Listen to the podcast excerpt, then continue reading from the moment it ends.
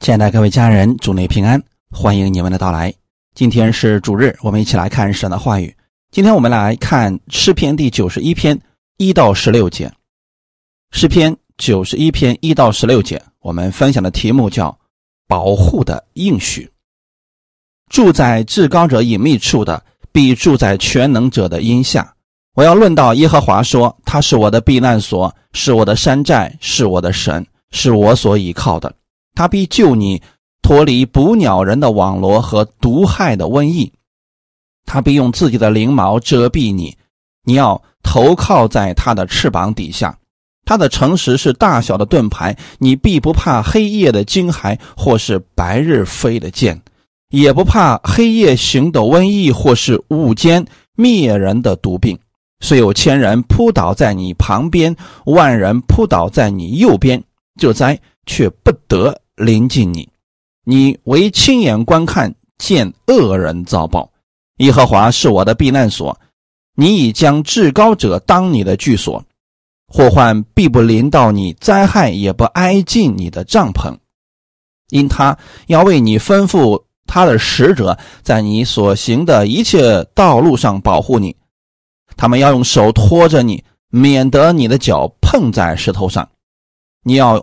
踹在狮子和灰蛇的身上，践踏少壮狮子和大蛇。神说：“因为他专心爱我，我就要搭救他；因为他知道我的名，我要把他安置在高处。他若求告我，我就应允他。他在急难中，我要与他同在，我要搭救他，使他尊贵。我要使他足享长寿，将我的救恩显明给他。”阿门。我们一起来祷告，天父，感谢赞美你，谢谢你带领我们来到你的话语面前。借着今天这样的话语，让我们知道我们在你的保护当中，我们是你所爱的。无论我们往哪里去，你都会与我们同行。借着这样的话语，让我们认识你更多，知道我们心里边所信的到底是哪一位神，这位神有什么样的能力，让我们信得明白，并且学会依靠你。把下面的时间交给圣灵，亲自带领我们，使我们都能得着你的供应。奉主耶稣的名祷告，阿门。亲爱的家人们，你们好。今天我们分享这个叫“保护的应许”。在世上有一句话叫做“明天和意外哪个先来”，是没有答案。随着末世的到来，你会发现。每一天，这个世界上都充斥着各种意外、各种灾难。人们在这其中会惶惶不安，他们确实不知道自己的生命会在什么时候结束。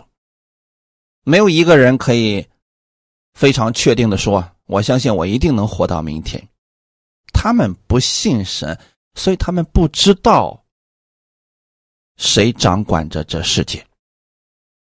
和我们不一样，我们跟他们是有区别的。我们有神的保护，虽然这个世界有太多的不确定性，但我们所信的它是确定的，是不动摇的。为什么我们对人越来越不信任呢？因为人总是变呀，他嘴上跟你说的好好的事情就变了，承诺的好好的友谊就翻船了。所以在人的面前，因为多次的失信，我们不知道该相信谁了。所以很多人对神也是这样来相信的。我想告诉你的是，对我们的主，你要完全的相信。世人会变，但我们的神他是不变的。虽然这个世界上有太多的不确定性，人不确定，人心。我们无法了解，各种情况都有可能发生，但我们如何拥有安息和盼望呢？那就是在基督里，我们有真正的安息，我们有活泼的盼望。哈利路亚！分享第一点，人愿意来到神的翅膀底下，就会有保护。我们强调神是我们的保护者，是我们的安慰者，也会与我们同行等等。可确实有一个事实，就是很多信徒还是遇到了意外，很多信徒还是遇到了一些我们不愿意看到的结局。这到底是什么呢？是神没有保护他们吗？刚才我们读的那段经文里边怎么说的呢？住在至高者隐秘处的，必住在全能者的荫下。你有没有住在？至高者隐秘处，有没有住在全能者的荫下呢？恐怕很多人的信仰是自己遇到问题了，这时候哭着闹着去求告神，求神能够可怜他。这个可不是住在神的翅膀底下了啊！这是平时的时候呢，就在翅膀外边随便溜达，也不愿意听神的话语，也不愿意亲近神。等真正的受伤了，遇到解决不了的问题了，这个时候才过来。说实话，稍微有点晚，但是也不是无可救药的那一种。但是神希望我们是什么样的生活方式呢？就是你住在他的翅膀底下。阿门。这是什么意思呢？保护一直都在。风雨可以在外面很大，但是你在它的翅膀底下是非常安全的。这里的隐秘处，它是有一个预表的，就好像是小鸟藏在母鸟的翅膀底下，得到了母鸟的保护是一样的。我们所有信主的人，其实应该是这样的。在神的翅膀底下，是住在他翅膀底下。阿门。在这个弟兄姊妹讲一点过去埃及那个时候，以色列百姓是如何被神保护的。出埃及记第十三章二十到二十二节，他们从舒哥起行，在旷野边的以躺安营。日间，耶和华在云柱中领他们的路。夜间在火柱中光照他们，使他们日夜都可以行走。日间云柱，夜间火柱，总不离开百姓的面前。阿门。这里其实让我们知道一件事情：神把以色列百姓从埃及救出来以后，进入到了西乃的旷野。这个旷野的生活真的是挺难的。就像我们现今的人生活在这个世界上是一样的，因为埃及预表着世界。我们在世界上，我们觉得过得很难呀。很多人真的就觉得自己像生活在旷野一样，没有供应，看上去一片荒凉。可是神带领以色列百姓进入旷野之后，神没有让他们。自己去寻找吃的，没有让他们自力更生，而是一直在保护他们，供应他们。日间，耶和华在云柱中领他们的路。白天的时候啊，西南的旷野温度很高，所以神在空中有云柱，就是用云柱。把他们遮盖起来，这样他们就不会被太阳晒伤了。以色列百姓要做的事情是什么呢？就是住在全能者的荫下就可以了。你就别离开这云柱，就不会有事情的。如果有人非得不听话，就要离开云柱，那他确实会被晒伤的。在云柱之外，就没有神的保护了。这就是为什么我总是鼓励弟兄姊妹，你们一定要去读神的话语，按照神的话语去行，你自然就在保护当中，你自然就知道如何去行了。在他那保护当中，有各式各样的供应啊，就像以色列百姓，你只要白天在云柱当中的时候，你就不用担心太阳会晒伤你了，这就是神的保护啊。而夜间呢，有火柱光照他们。到了晚上的时候，沙漠又特别的冷。这个时候呢，以色列百姓只要在火柱的光中，他们就不会出现生命的危险。那如果有以色列百姓非得要离开这个火柱，在旷野里边去溜达，到处乱跑，还自以为聪明，那他一定会出问题的。只要以色列百姓在神的云柱之下，神往前走，他们往前走；神停止了，他们就停止了，他们一直就不会有问题。这就是神对他们的保护。日间云柱，夜间火柱，总不离开百姓的面前。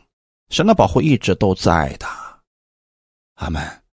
那为什么有些信徒会出现一些问题？其实是他们自己离开了神的保护。我们的神，他是个灵，圣灵跟邪灵不同的。邪灵是进入人体之后，他想控制人的思维和行为，但圣灵不是的。圣灵非常尊重你的意愿，你如果愿意让圣灵来引导你，他就会引导你；如果你非得要按照自己的意愿去行，圣灵也不会强迫你。阿门。神很尊重我们，很爱我们，他看我们是个独立的个体呀。当然了，神更希望的是我们心甘乐意的，愿意顺从圣灵的引导，那就真的是蒙福的。阿门。民数记二十一章四到九节，他们从何尔山起行，往红海那条路走，要绕过以东地。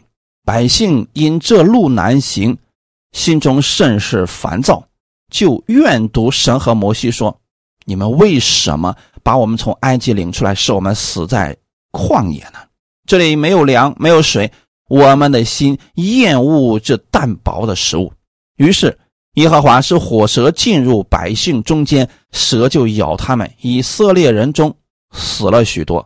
百姓到摩西那里说：“我们愿读耶和华和你有罪了，求你祷告耶和华，叫这些蛇离开我们。”于是摩西为百姓祷告。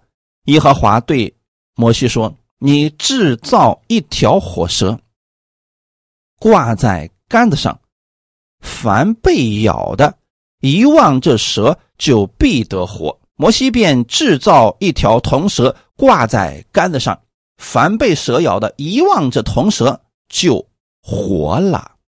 阿门。透过这个故事，我们看到了什么呢？神的保护其实一直都在。以色列百姓在旷野四十年的时间，他们除了这一次。没有被蛇咬过呀，这是什么原因呢？因为神一直都在保护他们。那这次为什么他们会被火蛇给咬了呢？我们看这个故事的这个经过，你就知道了。因为这个路比较难行，所以百姓啊就非常的烦躁啊，就开始埋怨神，埋怨摩西，说为什么把我们领出来，让我们死在这旷野呢？可见他们口中的这个抱怨已经很长一段时间了，只是这次爆发了。这里没有粮，没有水，我们的心厌恶着淡薄的食物。那以色列百姓到底想干什么呢？他们讨厌神的话语，他不愿意吃神从天上降下来的粮食，非得要去吃点别的。所以他们说，我们的心厌恶着淡薄的食物，指的就是玛拿。那你知道弟兄姊妹，今天有多少人放着真理不去持守，偏偏爱听那些乱七八糟的，别人讲什么异象啊、异梦啊，他们连真理的基本都不懂的时候，就去寻找这些是很危险的。当我们告诉他你要持守真理的时候，他们说：“哎呀，别给我讲这些，我不爱听这些。”其实就是他们的心厌恶这淡薄的食物。其实，真正的真理不是刺激我们感官的，它是非常的平常的。很多人总是想追求，我一祷告啊，圣灵让我身体发热啊，让我全身发抖啊，等等，这样的外在不一样。其实真的没有必要。圣灵住在你里边，他和你一体啦，你的生活就彰显出耶稣的荣耀了。这才是把信仰进入生活的呀。就很多人总是想去追求一些稀奇古怪的东西，就像以色列百姓一样。虽然在旷野当中没有粮，但是神给他们供应最好的粮食了呀。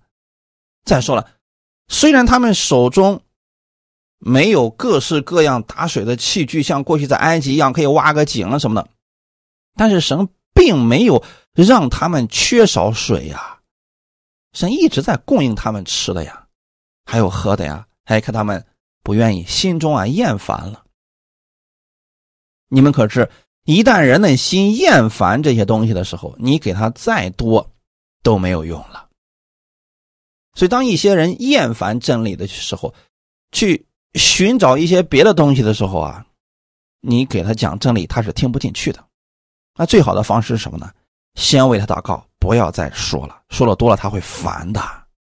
提摩太后书第四章三到五节。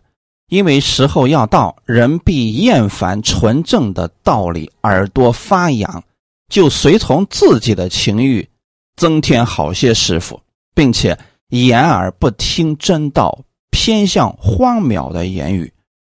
你却要凡事谨慎，忍受苦难，做传道的功夫，尽你的职分。阿门。幕后的日子当中，这些事情一直会发生，就是人。厌烦纯正的道理，那什么是纯正的道理呢？首先是符合真理的吧。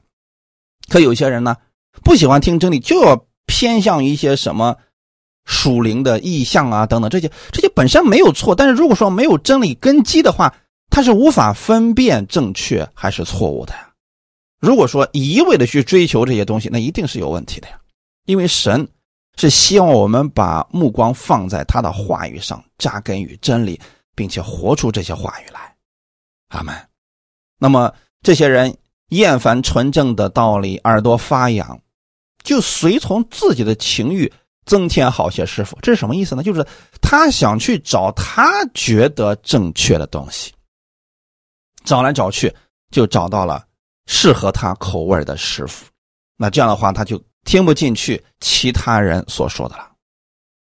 最终的结果是什么呢？掩耳不听真道，你跟他讲，他就听不进去了啊，甚至会很烦躁，偏向荒谬的言语。有些人所追求的，明明已经偏离圣经了，可是他们呢，还在追求啊，还听不进去你的劝告啊。那这个时候怎么办呢？我们得为自己谨慎，别走他那样的错误的道路，忍受苦难。在这些人毁谤你的时候啊，别跟他们一般见识，因为他们已经走错路了，所以不要跟他们争论。那我们要做什么呢？做传道的功夫，尽我们的职分。阿门。有人说，我怎么知道正确与错误呢？那就还是需要回归圣经，至少你得把圣经读四遍以上吧，你才能知道大概圣经当中哪些话是在的，哪些话是。没有的，你能分辨出这些来呀？很多人一遍都没有读完，所以他根本就不知道这些话语是不是圣经里面有的。那这样的话就分不出对错了呀。还有一种方法呢，就是看这些人的果子。如果这些人追求的东西让他们的生活一团糟，周围的人也是很瞧不起他们，看见他们就躲得远远的。没人愿意听他们说什么，那就说明他们的道已经出现问题了呀。他们结出的果子已经出问题。如果你羡慕他们那个果子，那你就跟随他吧，因为耶稣所结出来的果子不是那样的。圣灵的果子当中没有让人厌恶，然后不愿意亲近的。你去看看圣灵所结的果子，你就知道是什么了：平安、喜乐、仁爱、和平等等。这个呢是比较容易分辨的，就拿刚才我们读的那段经文里边来讲，那以色列百姓怎么会被火蛇给咬了呢？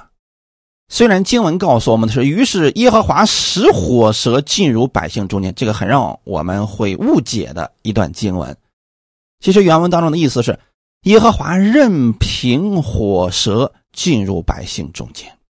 原来啊，在旷野当中，火蛇一直都在。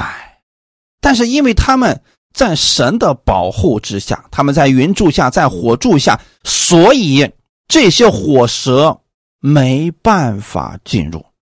神一直在保护他们，只是以色列百姓不知道而已呀。其实今天神也是这样对你的，你只要在神的话语当中的时候，愿意追随真理的时候，神一直都在保护你。你不必说主啊，赐给我平安，平安是神给你的保护，除非人偏离了神的话语，违背神的话语而行的时候，才会出现危险呀。阿门。那很多人做事情正好反过来，他祷告一件事情，他说：“我不知道我能不能做这件事情，那我就祷告一下，如果里边有平安，我就去做。”这个很危险啊，因为很多时候我们的私欲。想做这个事儿，那我们祷告之后，我们觉得挺平安的，是因为我们觉得这个挺好的。你从理性上已经觉得这个事儿是正确，所以这个平安是从你里边出来，并不是从真理出来的。那如何去分辨有没有从神而来的平安？就是看这个做的这个事情到底符合不符合真理。啊们，如果是符合真理的，那自然就有平安了。但是有些事情是你。一祷告之后，里面开始不平安，那建议你等一等。以色列百姓就是因为厌恶神的供应了，所以神就把他的手移开了。这个时候，火蛇就进入了百姓中间，就等于说啊，这个保护没有了，蛇就咬他们，他们中间就死了很多人。那后来呢？他们意识到错误了，让摩西去祷告，哎。所以神就给他们一个方法，让他们得医治。为什么要让他们经历这样的功课呢？是让他们知道，其实危险一直都在，但是神的保护也一直都在呀。可就是因为一直都在平安当中，一直都在保护当中，以色列百姓却不觉得这是神的恩典了。弟兄姊妹，你们总是觉得。我病得医治了，我们觉得这是神的恩典在我们身上。你有没有想过，你一直都健康，一直都平安，这也是神对你的供应和保护呢？很多人做见证总是说：“哎呀，我身上得了绝症了，我医治了之后，神真是对我太好了，我太感恩神了。”那如果你没有得病，你身体一直是健康的，你更应该感谢神，因为这就是。神对你的保护，阿门！不要等到身体上有疾病了才去求告神，要到我们健康的时候就亲近神，在神的保护之下，这不是更好的吗？一直拥有健康，一直拥有平安，一直拥有喜乐，这多好啊！阿门。可是总有一些人，他想偏离这些话语去行。结果遇到了不好的事情，这时候怎么办呢？其实很简单，回过头就可以了。就怕那些已经走错路了，还听不进去别人的建议，已经离开了神的保护了，还是继续向前。就像刚才我们一开始所讲的那样，如果说小鸡在母鸡的翅膀底下，它是有保护的呀，外面有风雨，但是没有问题的，它们不会受一点的影响的。可如果这个时候小鸡非得跑出去，并且越跑越远，那他遇到的患难也就会越来越多呀。不知道这么讲，大家能够理解我要表达什么吗？在神的真理当中遵行神的话语而行，你就拥有神的保护，而不是天天祷告主啊保护我，主啊供应我。你只要在他的话语当中，这些保护和供应就一定来了。马太福音二十三章三十七到三十九节。耶路撒冷啊，耶路撒冷啊！你常杀害先知，又用石头打死那奉差遣到你这里来的人。我多次愿意聚集你的儿女，好像母鸡把小鸡聚集在翅膀底下，只是你们不愿意。看呐，你们的家成为荒场，留给你们。我告诉你们，从今以后。你们不得再见我，只等到你们说奉主名来的是应当称颂的。阿门。你们有没有想过，耶稣说这些话语的时候，心里充满了无奈呢。这是他不愿意看见的结局啊！他真的是为了耶路撒冷而来到这个世界上，为了拯救全人类而来到这个世界上。可是当时的耶路撒冷，也就是以色列百姓是如何对待耶稣的呢？不接受他，拒绝他，杀害他，并且呢，以色列百姓做这样的事情已经很多次了。在旧约时代，神差派的先知，他们就是这样对待先知的。那先知是传达神话语的人，他们代表的是神。可以色列百姓连这样的人都能杀死啊？为什么呢？因为先知说出了他们的问题。而先知说出他们的问题，不是要置他们于死地，而是希望他们回头能够进到神的保护和供应当中来。可是他们不愿意听这些话语啊，所以很多时候真理是扎人心的，不是让人听着舒服的。可对于那些已经走错路的，你指出他的问题的时候，他是不愿意听的，本能的反应就是敌对先知。先知一再的去劝勉他们，甚至用严厉的话警告他们，他们听不下去了，就把先知给杀了。所以耶稣说：“你们常杀害先知，又用石头打死那奉差遣到你们这里来的人。他们把神所差遣的人当成了敌人，那怎么又能够在神的保护之下呢？所以今天很多人是既想得到神的供应和保护。”又不愿意去听从神的话语而行，这不是很矛盾的？这就跟以色列百姓所做的事情是一模一样的呀。所以耶稣说：“我多次愿意聚集你的儿女，好像母鸡把小鸡聚集在翅膀底下。”什么意思呢？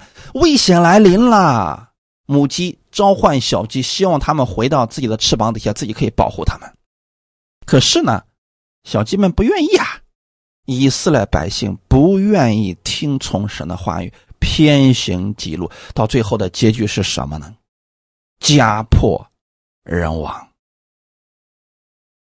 这个结局不是耶稣愿意看到的。那耶稣现在说这些话语，也是希望他们能回头啊。哎，以色列百姓还是没听进去啊。所以耶稣说：“看呐，你们的家成为荒场，留给你们。这个结局已经定了，是因为他们不愿意。”来到神的翅膀底下，所以就没有保护了。即便是今天在新约之下，神不会收回他的手，这一点是确定的。但如果人非得要偏行己路，不愿意按神的话语去行，他是没有神的这些保护的。这样讲，是不是有些人会说呢？那我们新约和旧约有什么区别呢？旧约之下是当人。违背了神的话语，神是会施行审判和刑罚的。新约之下不一样了。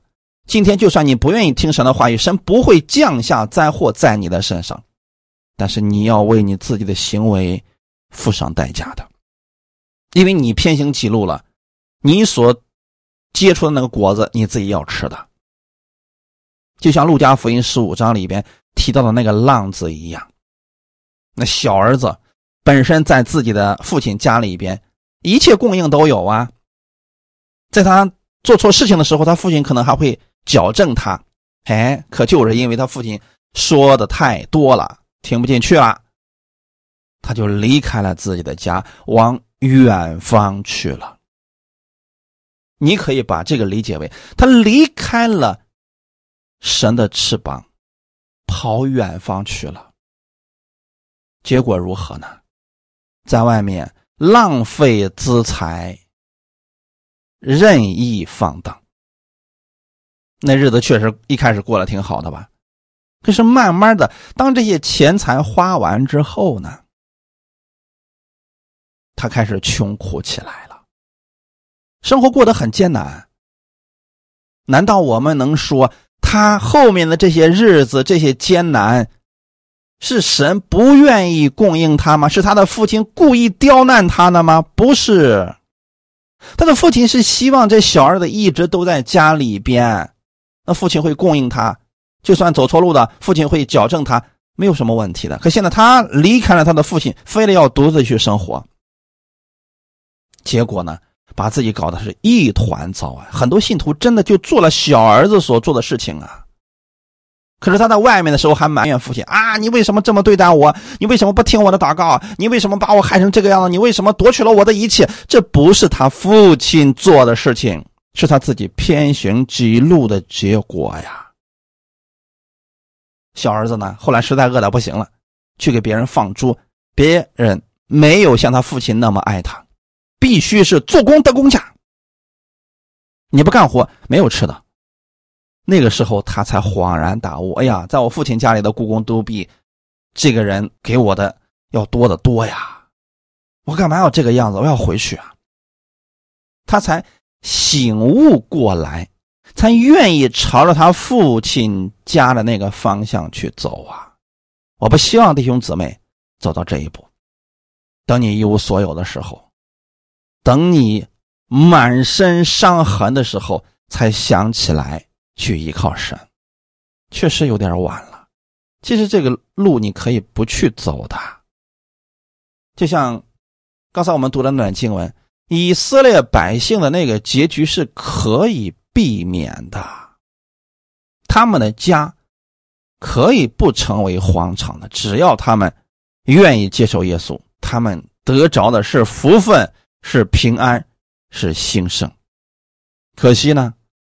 他们听不进去真理，所以耶稣所说的那些话语成就在他们的身上了。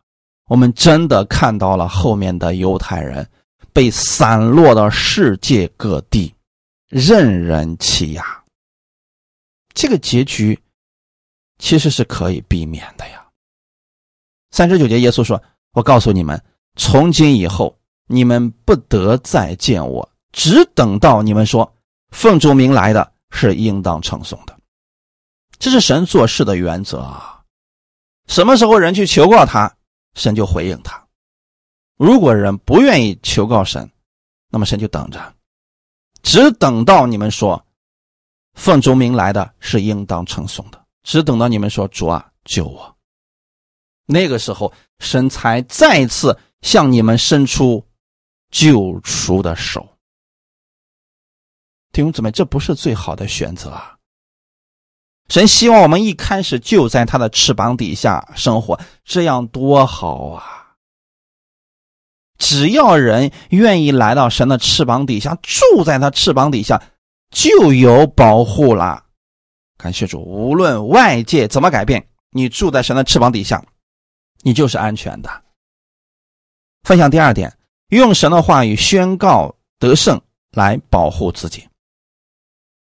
诗篇九十一篇第二节说：“我要论到耶和华说，他是我的避难所，是我的山寨，是我的神，是我所依靠的。”如果你住在了神的翅膀底下，你就可以这样来宣告了：“他是我的避难所，是我的山寨，是我的神，是我所依靠的。”这些话语都是真实的。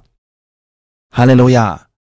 那如果说呢，人不在神的话语当中这样宣告，可能真的就是一种心灵上的安慰了。就拿刚才我们所提到的小儿子的那个故事来讲，如果说他离开了他的父亲，在远处的时候，然后宣告说：“啊，我的父亲是爱我的，我的父亲是帮助我的，我的父亲是我的山寨。”他这么宣告，他可能觉得自己就是在骗自己，麻痹自己的神经而已，自我催眠。除非他有一天回到他父亲家里，他这么宣告的时候，他就知道这句话语是带着能力的，是信实的。阿门。你可以这样来宣告啊：神是你的避难所，是你的山寨，是你的神，是你所依靠的。哈利路亚。三到六节，诗篇九十一篇三到六节，他必救你脱离捕鸟人的网罗和毒害的瘟疫，他必用自己的翎毛遮蔽你，你要投靠在他的翅膀底下。他的诚实是大小的盾牌。你必不怕黑夜的惊骇，或是白日飞的箭，也不怕黑夜行的瘟疫，或是午间灭人的毒病。神一定会救你。怎么救呢？他必救你脱离捕鸟人的网罗和毒害的瘟疫。也就是说，神能够让你避免很多事情发生。那你怎么做呢？投靠在他的翅膀底下，这些事情都可以远离了。我们很多事情看不明白，但神总能看明白的呀。我们不知道前面是不是有网罗和敌人的毒害，但神是能看明白的呀。所以，只要你与神同行，你在他的翅膀底下。那这些问题就没有问题呀，你必不怕黑夜的惊寒或者白日飞的箭，因为你在神的翅膀底下呀。就算有这些东西来了，你也不害怕的，就怕你自己非得出去乱跑，那你能躲过这些箭吗？人心里面一定是惧怕的呀。阿门。你会看到神的保护和大能。诗篇九十一篇七到八节：虽有千人扑倒在你旁边，万人扑倒在你右边，这灾却不得临近你。你为亲眼观看，见恶人遭报。如果你在神的话语当中，你确实会看到仇敌遭报，你确实会看到很多敌人扑倒。为什么呢？因为你在神的翅膀底下。哈利路亚！只要你在神的翅膀底下，你会看到，确实有很多灾难就在你的身边，但是他却无法临近你。因此啊，遵行神的话语，将神的话语进入我们的生活，太关键了。阿门！你要把神的话语当作是你的力量，你的避难所。诗篇九十一篇九到十节。耶和华是我的避难所，你已将至高者当你的居所，祸患必不临到你，灾害也不挨近你的帐篷。又很有意思啊！我们自己在神的话语当中，我们就等于说是在神的翅膀底下了。那神就成为了你的避难所，就像我们信了主之后，我们在基督里边呢，我们也愿意遵行神的话语去行。哎，那你就在基督这个避难所当中啊！避难所是干什么的呢？它有坚固的外壳，可以保护在里面的人。那你首先得进去吧。有些人根本就不进到避难所，在避难所的旁边那都不行，他保护不了你的，除非你进入到了避难所里面。你要让神的话语成为你生活当中的一部分。不要神的话语是神的话语，你是你分离的那样的话，你会发现神好像跟你没什么关系。遇到危险了，你还是会遇到；遇到灾祸了，你还是会遇到。你会怀疑神是不是真的保护你的，除非你进入到神话语的里面，让这个话语成为你的生命，成为你的生活，你就在避难所当中了。这避难所自然就会保护你的，它本身就是你的保护。哈利路亚。你已将至高者当你的居所，这句话是什么意思呢？神的话语就是你的力量，就是你的盾牌，就是你的山寨，那你就得依靠这些话语啊！不要把世人的那些观点当做你的盾牌，那挡不住仇敌的攻击的。只有你当神的话语是你的避难所，祸患必不临到你。不是说祸患不会来。大家可以想象一下，你在一个避难所当中，在一个非常坚固的碉堡里边啊，就算敌人的子弹射过来了，外面的堡垒会挡住敌人的攻击，所以这个祸患才不临到你啊！如果你非得跑出去，你说哈哈，我就在避难所的面前，你们来吧，我是没有问题的。好，结果被射死了。血肉之体，你怎么能挡住这些仇敌的攻击呢？所以你要进到避难所里面，这避难所才能够为你提供保护呀。这灾害也不挨近你的帐篷，那是因为你在避难所当中，你在神的保护当中，所以他们来了就好像一一层无形的保护照应。哎，这些东西离你很近，但是却无法进来。你心里要这样去思考神的话语。让神的话语如此来进入你的生活，那就不一样了，你的生活就不一样了。阿门。如果你们不会用，请你们去看一看四福音书，看看耶稣是怎么样生活的，看看使徒行传，看看后面的新约书信，你看看那些神所使用的人，他们是如何生活的。很多人都是很多灾难临近他们，但是却无法消灭他们，是因为他们在神的话语当中，他们是按神话语而行的一群人。阿门。我们还需要使用神的话语来胜过环境和试探。诗篇九十一篇十一到十三节，因他要为你吩咐他的使者，在你行的一切道路上保护你，他们要用手托着你，免得你的脚碰在石头上。你要踹在狮子和灰蛇的身上，践踏少壮狮子和大蛇。啊，这句话其实是什么意思呢？如果我们在神的翅膀底下，神就会给我们提供保护，因为这个保护一直都在嘛。所以你无论往哪里去，他都会保护你。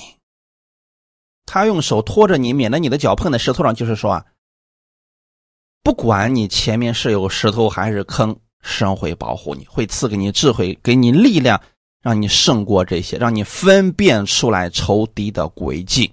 况且呢？你还要踹在狮子和灰蛇的身上，践踏少壮狮子和大蛇，这都是仇敌的攻击，就是各式各样仇敌的攻击在你身上都是无用的。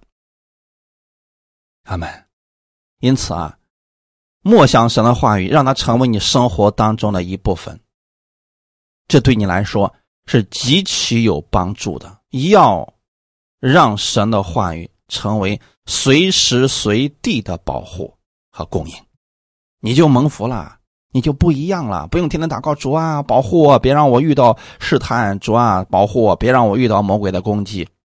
你只要遵行神的话语去行，这些攻击来了，他伤不了你的。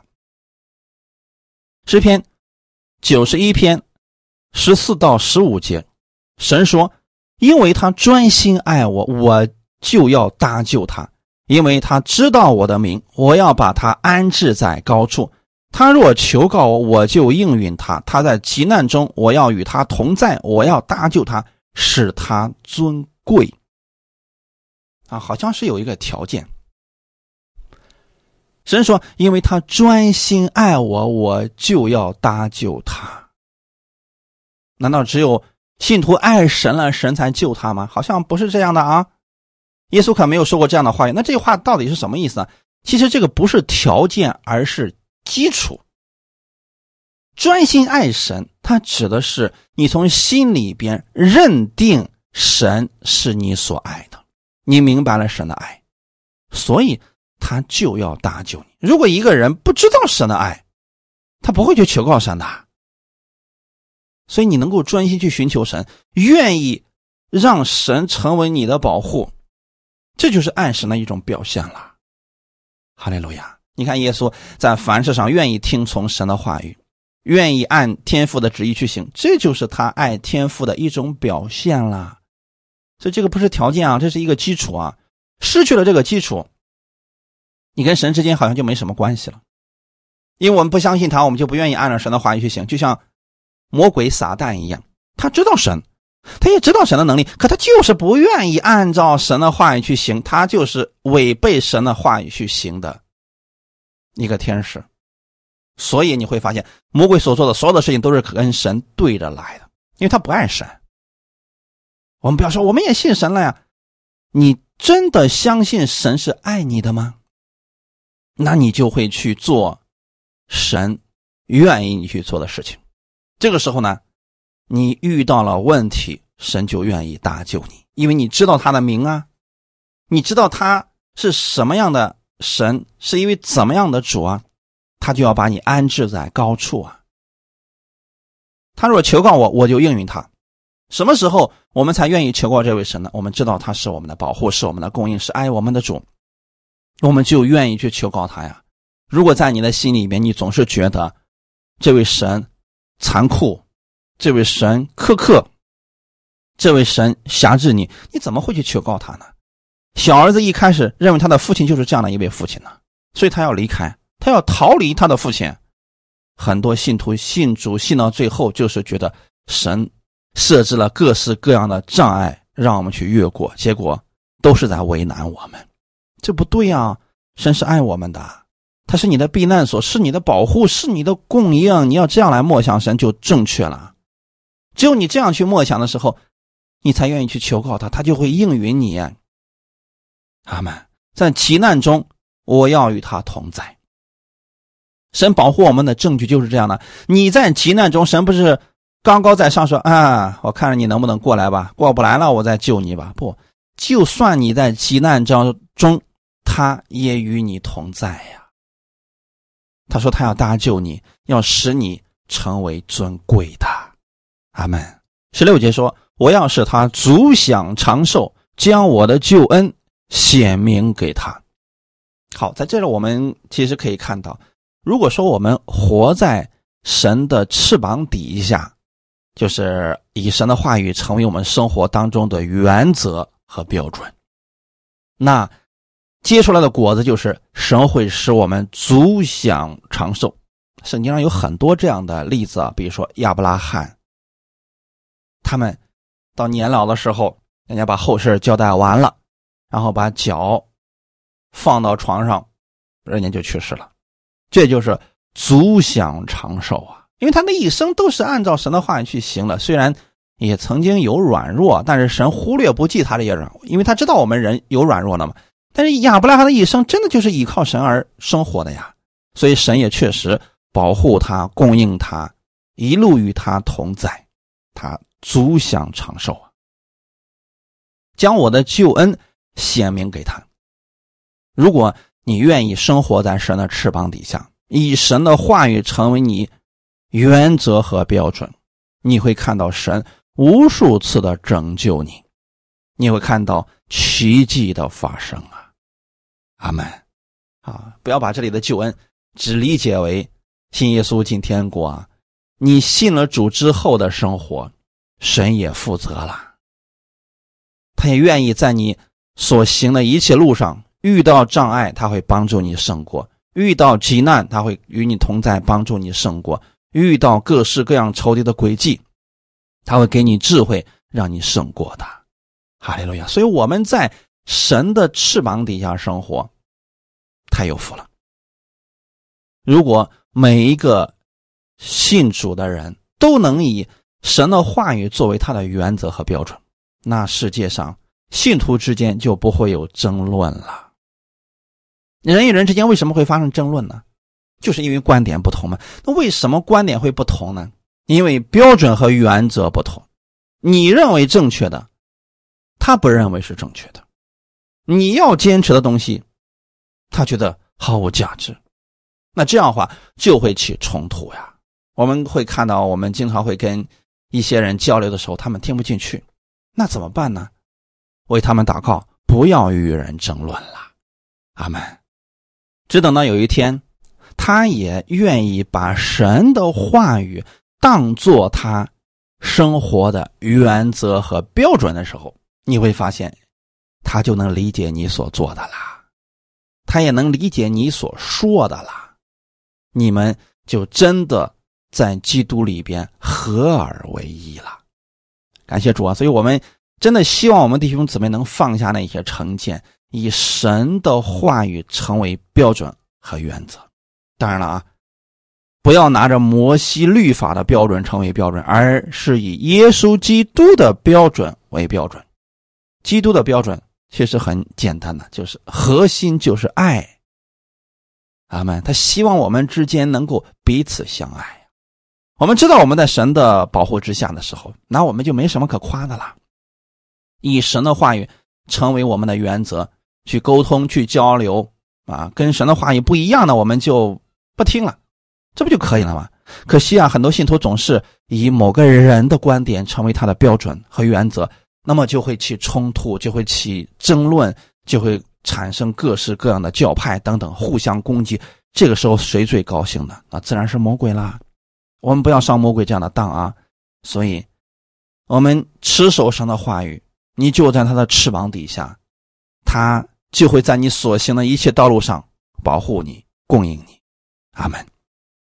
约翰一书第五章十八到二十节，我们知道，凡从神生的必不犯罪，从神生的必保守自己，那恶者也就无法害他。我们知道，我们是属神的，全世界都握在那恶者手下。我们也知道，神的儿子已经来到，且将智慧赐给我们，使我们认识那位真实的。我们也在。那位真实的里面，就是在他儿子耶稣基督里面，这是真神，也是永生。阿门。好，这段话语我跟大家简单来讲一下，这里面有我们今天所需要的一些东西。我们知道，凡从神生的，必不犯罪；从神生的，必保守自己。啊，这是什么意思呢？我们如何是从神生的呢？啊，有人说了，那是不是是因为指的是圣灵住在我们里面？我们接受耶稣的时候，我们就是从神生的。没错，是的，从神生的必不犯罪。如果不去查原文的话，这段话也很难理解呀。因为我们怎么去理解，我们都发现我们做不到啊。凡从神生的必不犯罪。我们一想，那我们还在犯罪啊，还会犯罪啊，那我们就不是从神生的呗。所以很多人用这个话来反问信徒的时候，信徒是哑口无言的呀。那这句话原文希腊文的意思到底指的是什么呢？它指的是凡从神生的，必不持续犯罪。这里想表达的真理是，信徒并非不会跌倒犯罪，但是他不会持续下去，成为习惯，住在罪中。这样的话，是不是弟兄咱们就理解了呢？那从神生的必保守自己。你们看，括号里边那个意思是什么呢？那从神生的必保护他。回到我们今天所讲的主题，就更容易理解了。我们是从神生的，神借着福音生了我们，我们成为基督徒，住在基督里面，我们就在全能者的荫下，就在他的翅膀底下。所以，我们不是住在最终，我们乃是住在神的翅膀底下，他必然会保护我们，那恶者就无法害我们了。我们知道，我们是属神的，全世界都握在那恶者手下。虽然如此，但是我们不害怕呀，因为我们在。神的翅膀底下，他会保护我们，恶者拿我们没有办法的。你如果能默想出这一段经文的时候，你心里面自然就有平安，有喜乐了。阿门。二十节也说了，我们也知道神的儿子已经来到，且将智慧赐给我们，使我们认识那位真实的神的儿子耶稣基督已经来到世界上，已经为我们的罪流血牺牲，死在十字架上。三天后从死里复活了，并且呢，他已经将得胜的智慧赐给了我们。给我们智慧的目的是为了什么呢？让我们认识那位真实的主，住在他的翅膀底下，这样我们就拥有了从神而来的保护了。我们知道这是真实的，我们也住在那位真实的里面。阿门。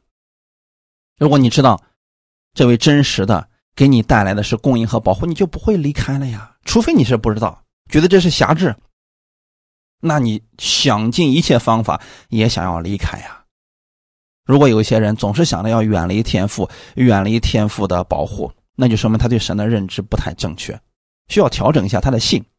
除非有一天你真的意识到天赋是爱你的，如此的爱你，你就乐意住在他里面。那神的平安和保护供应自然就彰显出来了，哈利路亚！因为在基督里面，我们拥有永生，所有的祝福，一切世界上的祝福、天上的祝福都在基督里面了。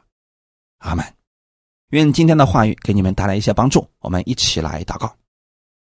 天父，感谢赞美你，谢谢你把这样的话语给我们，你给我们每一个相信你的儿女都有保护的应许。你愿意我们住在你的隐秘处，住在全能者的荫下。我感谢你，我今天可以从心里边宣告说：你是我的避难所，是我的山寨，是我的神，是我所依靠的。新的一周已经开始了，我虽然不知道后面会发生什么事情，但我知道我在你的翅膀底下，所有魔鬼的攻击对我来说是无效的，因为你必用你的翎毛来遮蔽我。我在你的翅膀底下，我是安全的。你必会带领我前面的道路，赐给我智慧和力量，让我往前行。感谢你如此的爱我们，也赐给我口才，让我能把福音传出去。将真理给出去，使更多的人也都投靠到你的翅膀底下。感谢主，一切荣耀都归给你。奉主耶稣的名祷告，阿门。